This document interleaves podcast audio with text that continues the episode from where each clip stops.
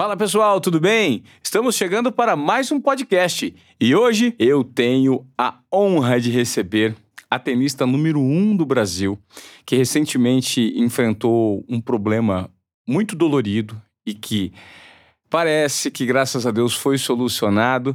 Eu tenho a honra de receber aqui no nosso podcast hoje Bia Haddad. Qual é, Bia? Eu que te pergunto qual é, Moré.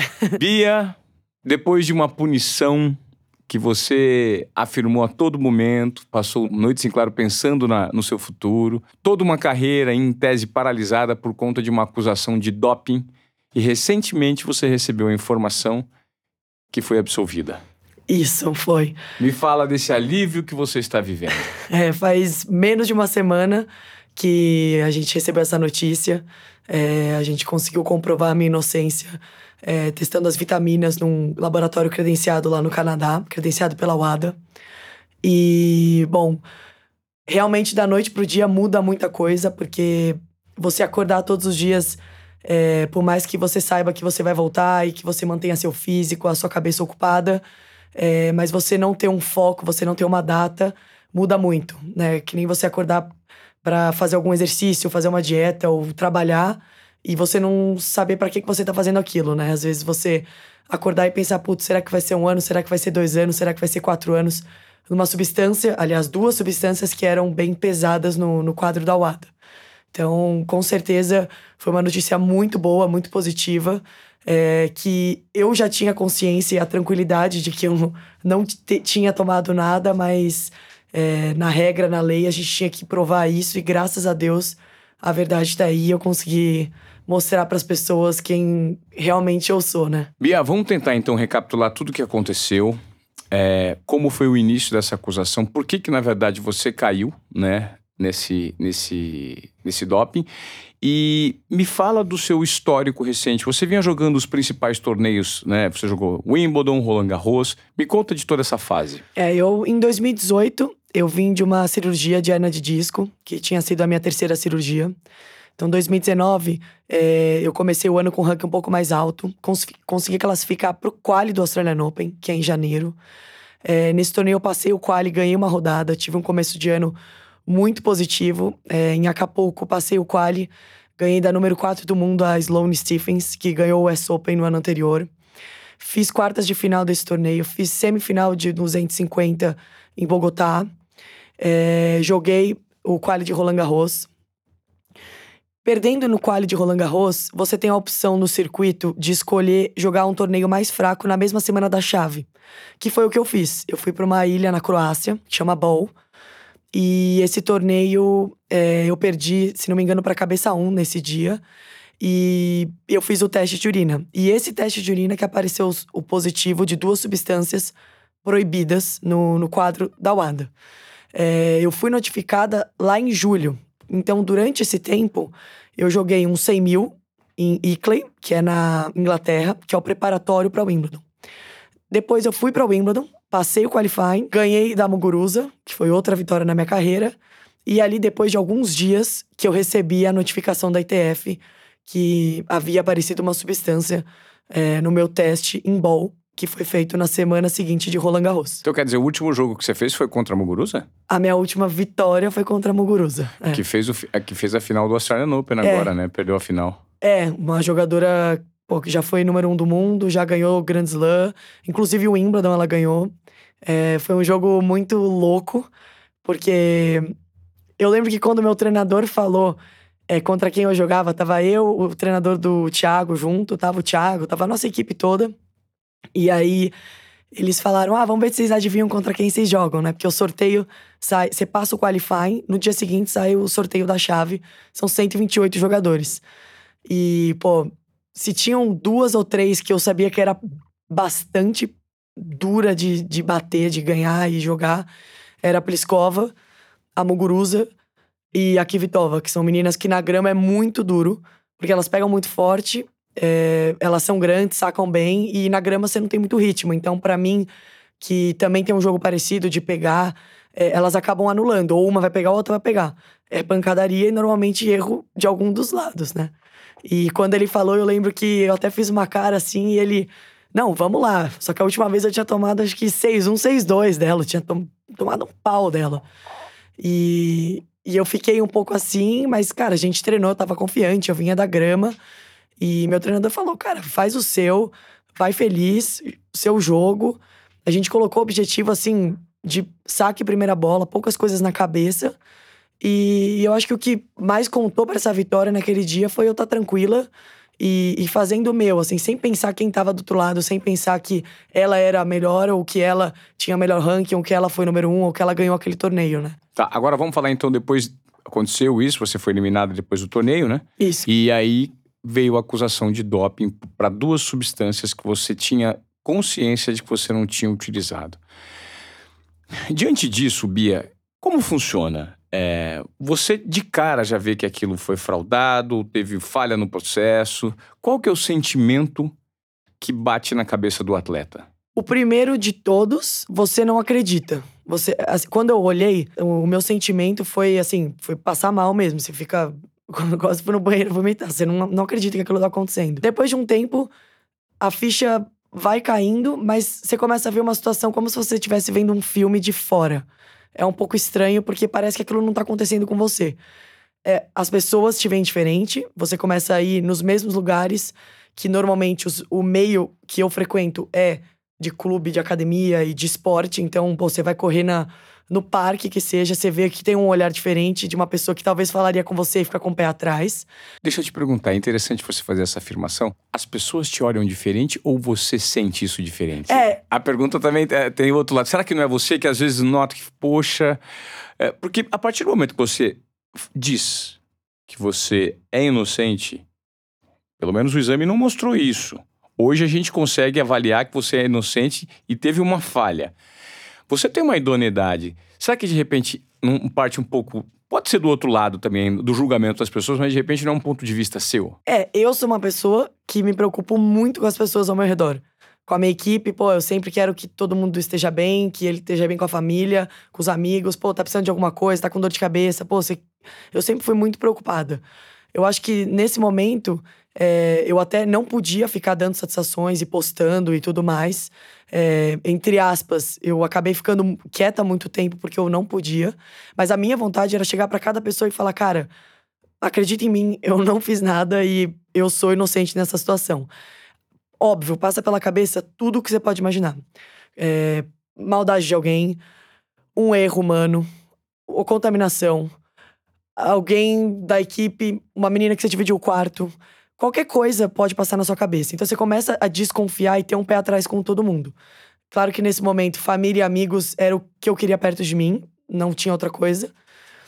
E eu acho que foi, foi com, com o tempo, eu fui percebendo que não era só o meu ponto de vista em relação às pessoas. Muita gente, depois de alguns meses, falava: ai, olha, desculpa, eu não queria te incomodar, porque eu achava que você tava um pouco assim, ou não queria ficar te, é, né, te perguntando, eu não quero ser te inconveniente. Né? É, Falando sobre o assunto com você. Às vezes até era uma pessoa que gostava de mim claro. e que ficava putz, eu não vou magoar ela, eu não vou tocar nesse assunto. Pô, ela tá na academia fazendo dela, pô, ela tá lendo um livro, ela tá na piscina, ela tá, sei lá, andando de bicicleta.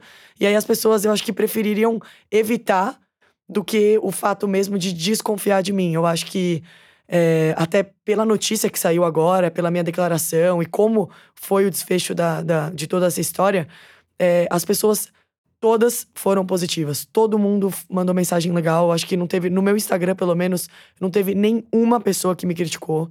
É, eu não leio muito as notícias e os comentários, mas se teve um ou outro quando me comentaram, pô, alguém falou mal, todo mundo caiu em cima da pessoa. Pelo meu jeito, pela minha personalidade, eu acho que eu deixei muito claro que, pô, eu não tinha culpa de nada e desde o começo eu tava tranquila em relação a isso. Quais foram as substâncias, Bia? Que jeito foi feito esse exame que mostrou que você tinha usado substância proibida? Então, é, como no meu caso foi contaminação, né? A contaminação é, foi cruzada, né? De, de suplementação de vitamina, multivitamínico, na verdade. Uhum. E o que acontece? A quantidade que foi encontrada é 3 mil avos de um átomo. Então você tem ideia de um átomo, divide ele por 3 mil. Ou seja, é nada.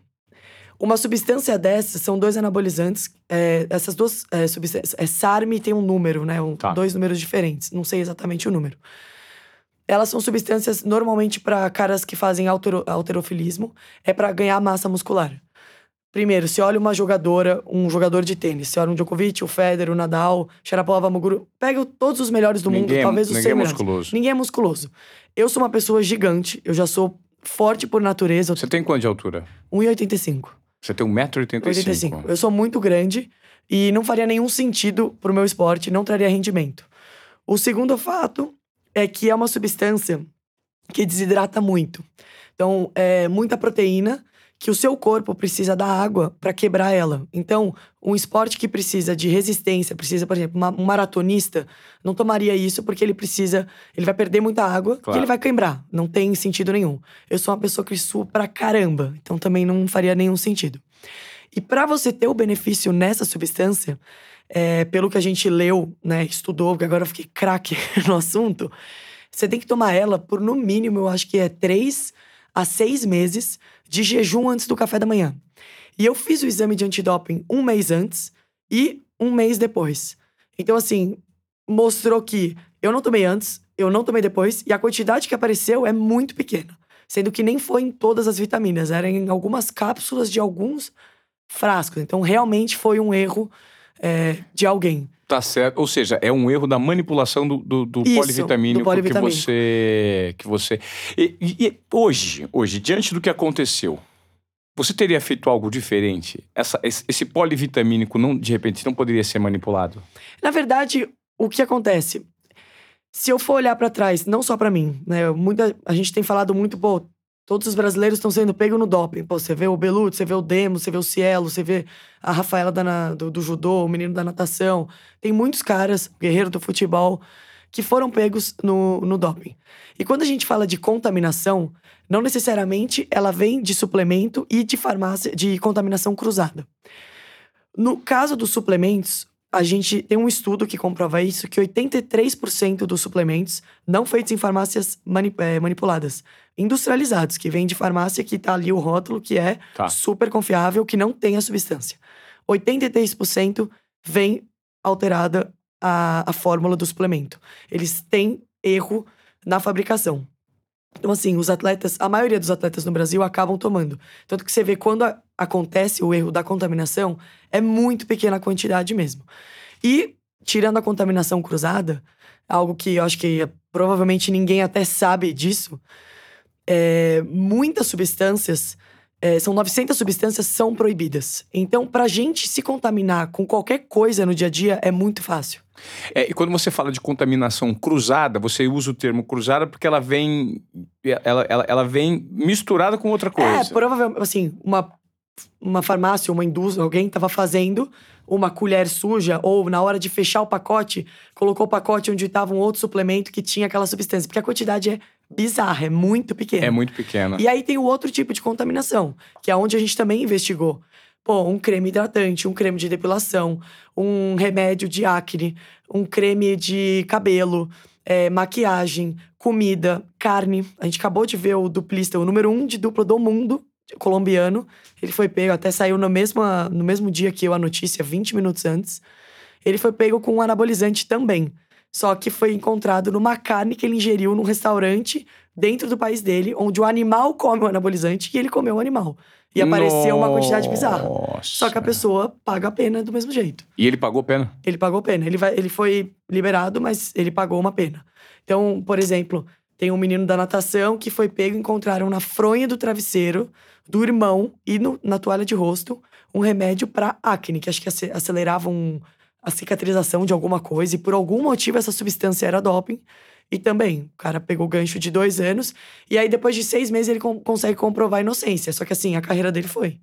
O cara que tem a natação, que faz natação, que tem um mundial por ano, pô, é complicado, dependendo da idade que ele tem. É. Depois pra voltar, conseguir ranking, conseguir, não sei como funciona, mas convite, enfim, começar do zero não é fácil. E como, a- como é, o doping te prejudicou, essa acusação inicial que se provou equivocada, é, como ele te prejudicou? Você perdeu o patrocínio? Como foram os primeiros dias dessa acusação do ponto de vista pessoal mesmo, nos bastidores? Você sofreu, você ficou, ficou sem dormir É. No- à noite? Como funcionou? Quando eu soube, é, eu tava com a família, né? A gente soube é, um di- uma semana antes, né? A gente acaba sabendo uma semana antes, como, assim como agora é, a gente também acaba sabendo, a gente tem que se preparar, né? Tem a parte da imprensa e também patrocinadores, a gente foi dar satisfações para todo mundo.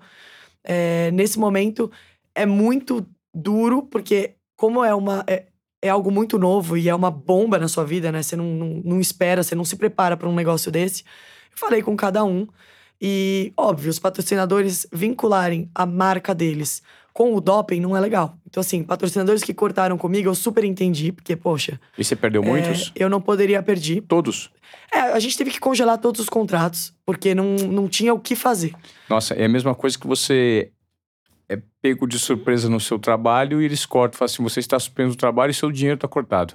É, na Porque verdade... você tem, você tem contas para pagar, você tem um fluxo que depende, tive, né? Exatamente. do patrocínio. Eu, além do patrocínio que eu perdi, eu tava na chave do US Open, de Cincinnati, de New Haven, de vários torneios internacionais, onde um US Open, se você é campeã, pô, você perde um dinheiro que faz a diferença na vida da pessoa. Claro. Pô, tive o Australian Open agora, também tô fora. Esses torneios todos do começo do ano, a gente não ganha. Isso, isso Então, assim, tanto- o simples fato de você participar e vencer de repente uma, duas rodadas, Já isso- ganha, já ganha dinheiro. uma bolsa e uma bolsa alta, né, Bia? Relativamente alta, principalmente para Grand Slam. Não, sim, com certeza. Os grandes lãs é onde tem mais dinheiro.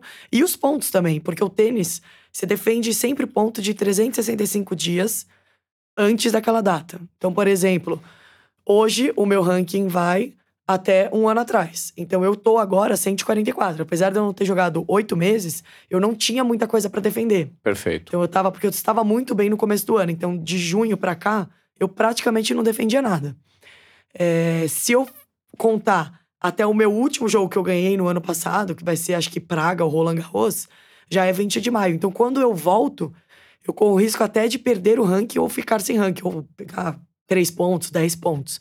Nem fiz muito essa conta, mas a quantidade de pontos.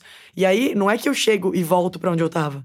Eu volto a jogar os torneios Futures, que são os que premiação pequena, os 10 mil, 25 mil, 75 mil, e aí depois vai pra 100 mil, aí vai pra 125, 250, 700 pra ir pra um Grand Slam. Você volta do zero.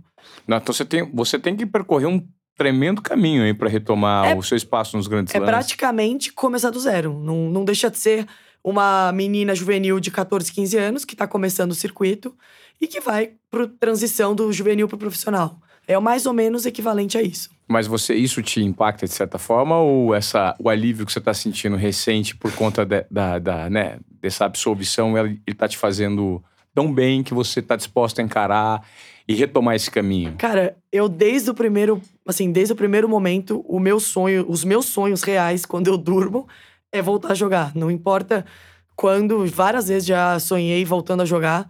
E eu sempre levei muito claro na minha cabeça, acho que desde a minha família, o, que os nossos valores é sempre assim, fazer o nosso melhor, a gente tá feliz, que o ranking, o dinheiro, o patrocínio, a fama e o que vier vem como consequência.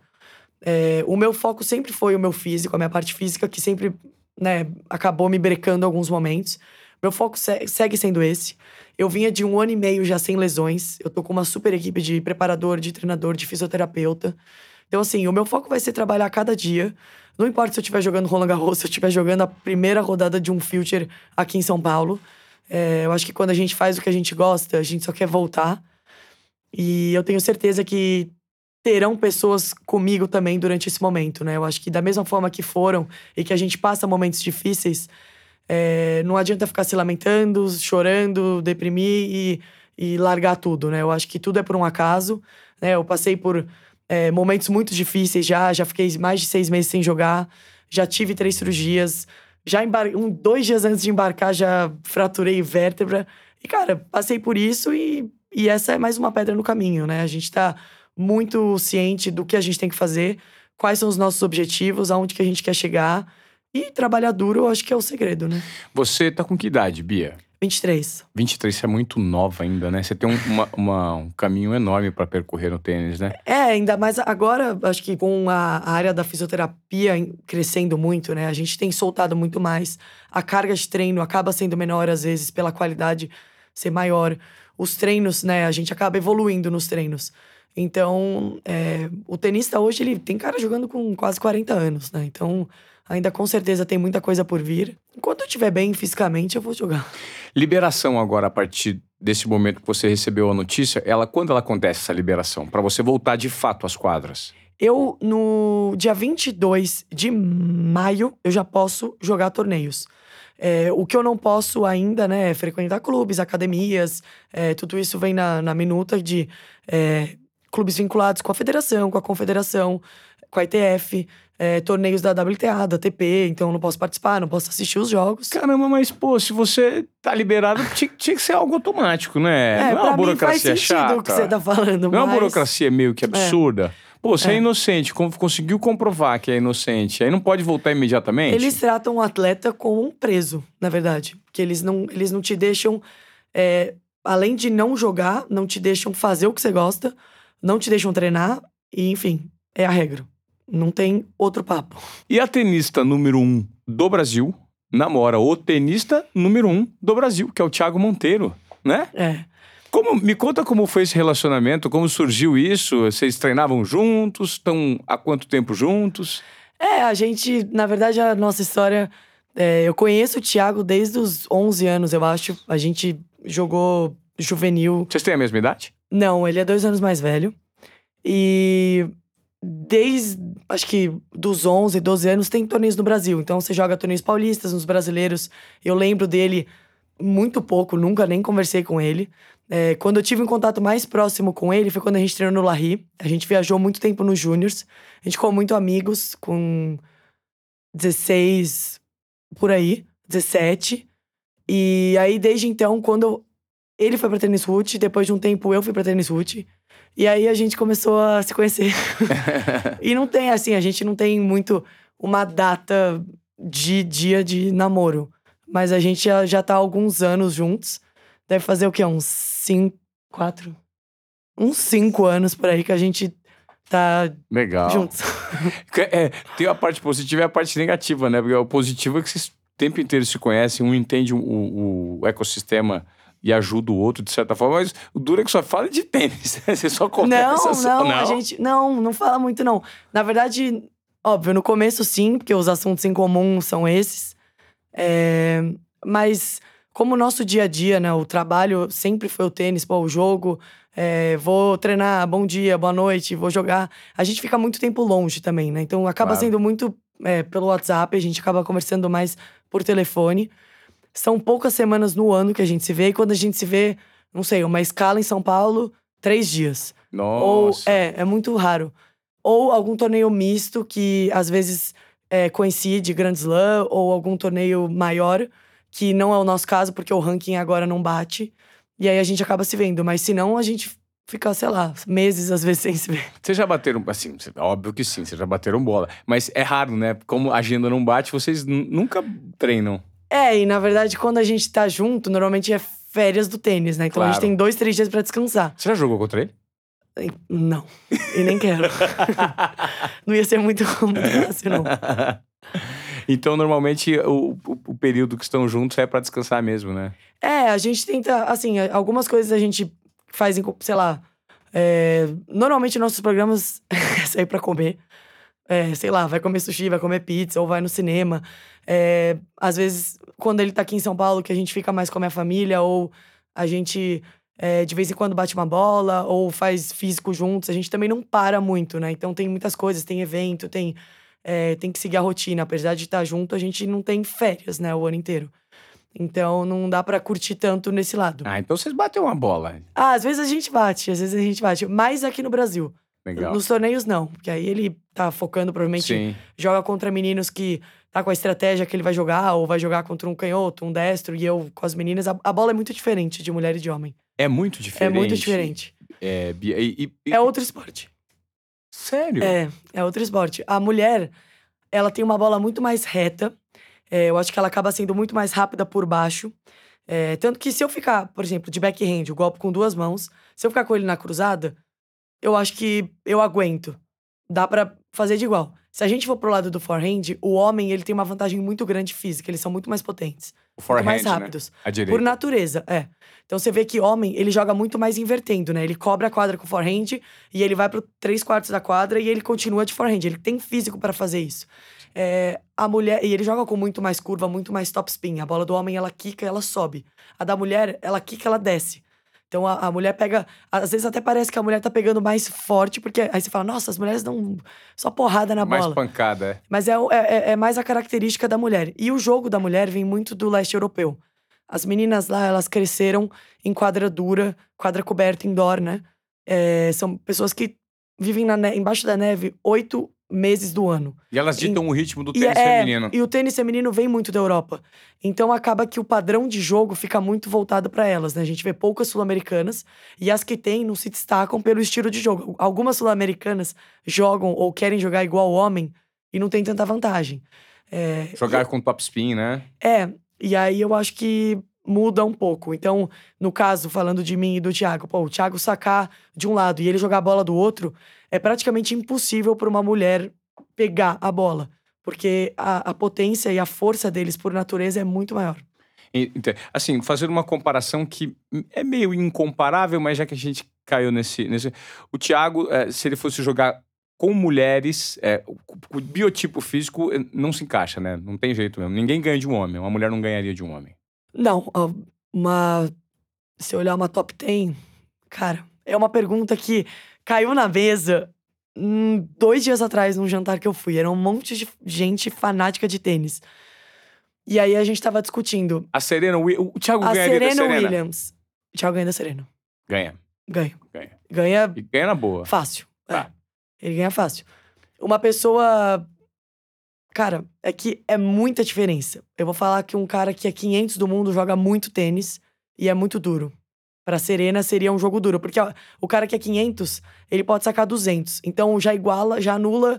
A Serena, se ela jogar uma bola e tiver que correr na outra com um cara que, que joga, você pega Que saca 200? é, que saca 200, já é difícil, porque ela vai ter que se movimentar e chegar. Então, é, eu, eu faria um- uma média assim. Não é nenhum preconceito, até porque eu sou mulher e eu sei claro. o, o duro que é jogar contra um homem.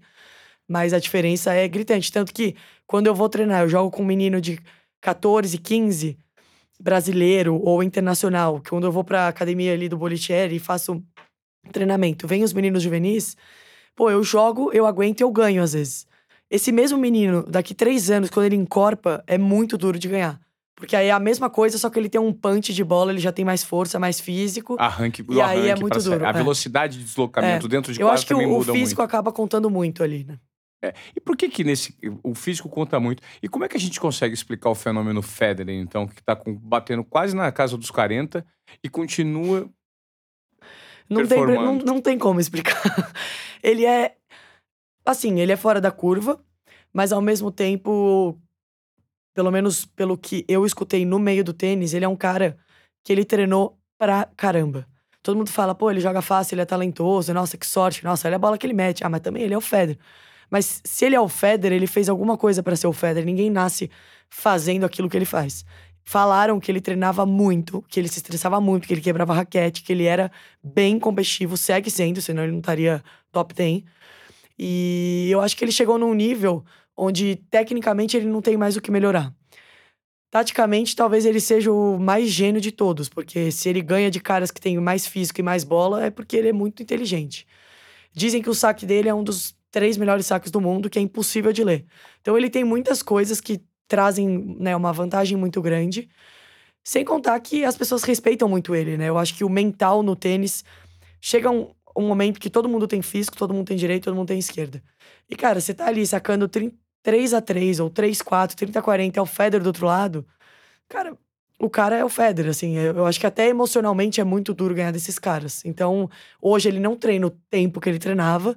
Com certeza ele tem um trabalho físico preventivo muito maior e um cuidado. Deve ter massagista todo dia, fisioterapeuta todo dia.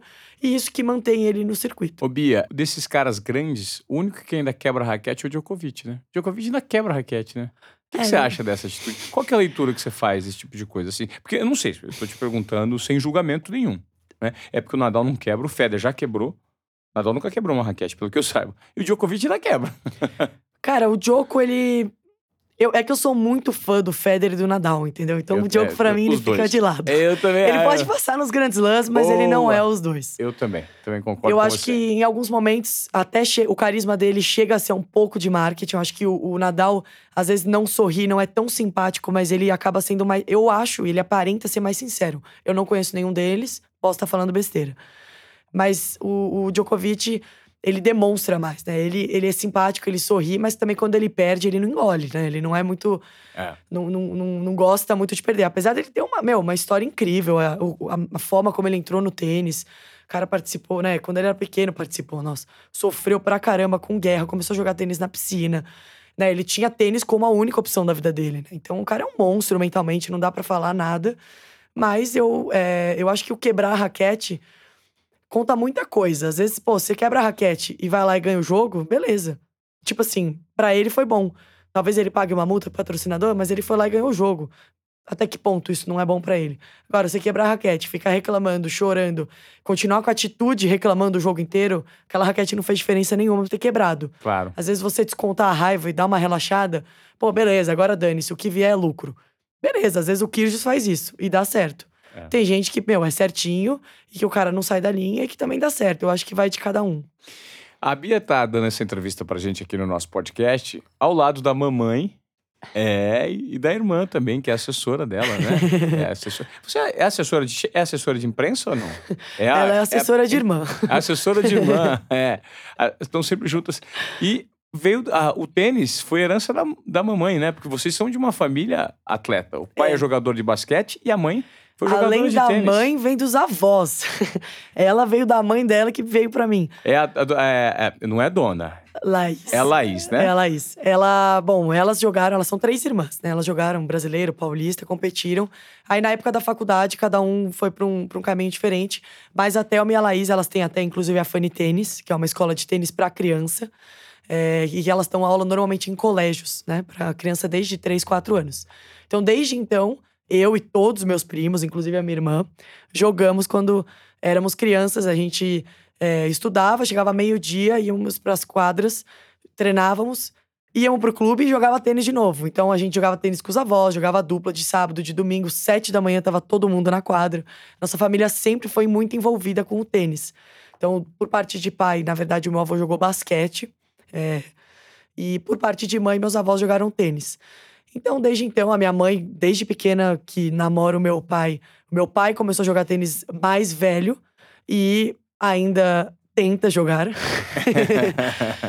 Mas eu entrei nessa, assim, eu jogava futebol, jogava judô, fiz ginástica olímpica, não sei como, fiz natação. E aí, quando eu tive ali meus 12, 13 anos, eu só joguei tênis. Que legal, né? É uma família muito vinculada ao esporte, né? É, nossa, a gente, desde pequeno, a gente nunca. Até parece que algum fim de semana a gente não faz um exercício, ou não anda de bicicleta, ou não vai correr, ou não joga tênis. Nossa, parece que hoje eu perdi meu dia, o dia foi inútil. Não fez esporte é, é esquisito pra é gente. esquisito. É. Bia, agora quais são os próximos passos? Essa retomada, como vai ser? Como é que tá a sua cabeça? Você já retomou com seus patrocinadores? Porque, veja, você, de certa forma, tem um papel fundamental e uma responsabilidade grande por ser a tenista número um do Brasil, né? É, como que você está se imaginando daqui em diante com esse alívio que você acaba de viver? É, eu, eu tenho um eu faço trabalho com a Carla de Pierro, que é minha psicóloga, né? E durante esse tempo, ela foi muito importante e a gente traçou alguns objetivos. Inclusive, na última sessão, a gente traçou, né? Objetivo a curto, médio e longo prazo. Então, a curto prazo, a gente sabia que ia ser na imprensa, a gente se preparou. É, a gente sabia que ia ser um momento agora de organização a médio prazo, questão de patrocinador. Então, encontrar é, pessoas e ver com os meus parceiros quem iria seguir comigo ou não. Então, durante a próxima semana, eu vou ter todas essas reuniões. Vou sentar com cada um. A gente vai ver é, como vai ficar toda essa parte financeira para eu poder planejar alguma coisa. Por quê? Porque o dólar é alto, tudo é muito caro, o euro nem se fale, a libra. Então eu tenho um treinador, eu tenho um fisioterapeuta, eu tenho um preparador, é, eu tenho que ter uma estrutura e pessoas para treinar. Para né? você no viajar Brasil, e é, tu, pelo menos ter alguém, um patrocinador que banque a sua ida e a disputa Exato, dos torneios. Exato. Para você e para sua equipe. É, porque o que acontece é que assim, é, cada um, cada jogador é uma empresa. A gente tem o preparador, a gente tem o físio, a gente tem toda a nossa equipe e a gente tem que se virar. Então, eu tenho que escolher, eu vou ver o que eu vou ter para poder investir, para fazer uma pré-temporada. É, provavelmente ali quatro, seis semanas. E vou escolher se eu vou para os Estados Unidos, se eu vou para Argentina, se eu vou para Europa, vou fazer esse treinamento e de lá provavelmente eu vou viajar, dependendo de como eu tiver financeiramente, viajo ou sozinha, ou levo um treinador, ou levo físio, vai depender da, da prioridade do momento e do torneio, né, da superfície, das condições, de quantas semanas vão ser. É, tem toda aquela logística que às vezes a gente não sabe se vai entrar no torneio, principalmente agora por causa do ranking. Então, às vezes, pô, você tá na Itália e aí você entrou num torneio que é, meu, na Ásia e um nos Estados Unidos. Aí você tem que escolher, então no dia seguinte você tem que comprar um voo, só que você tá jogando qualifying e aí você não pode jogar dupla. É uma loucura. Então, assim, a gente tem que ser uma pequena agência de viagem. E, e isso eu só vou saber mais pra frente, porque as listas fecham três semanas antes.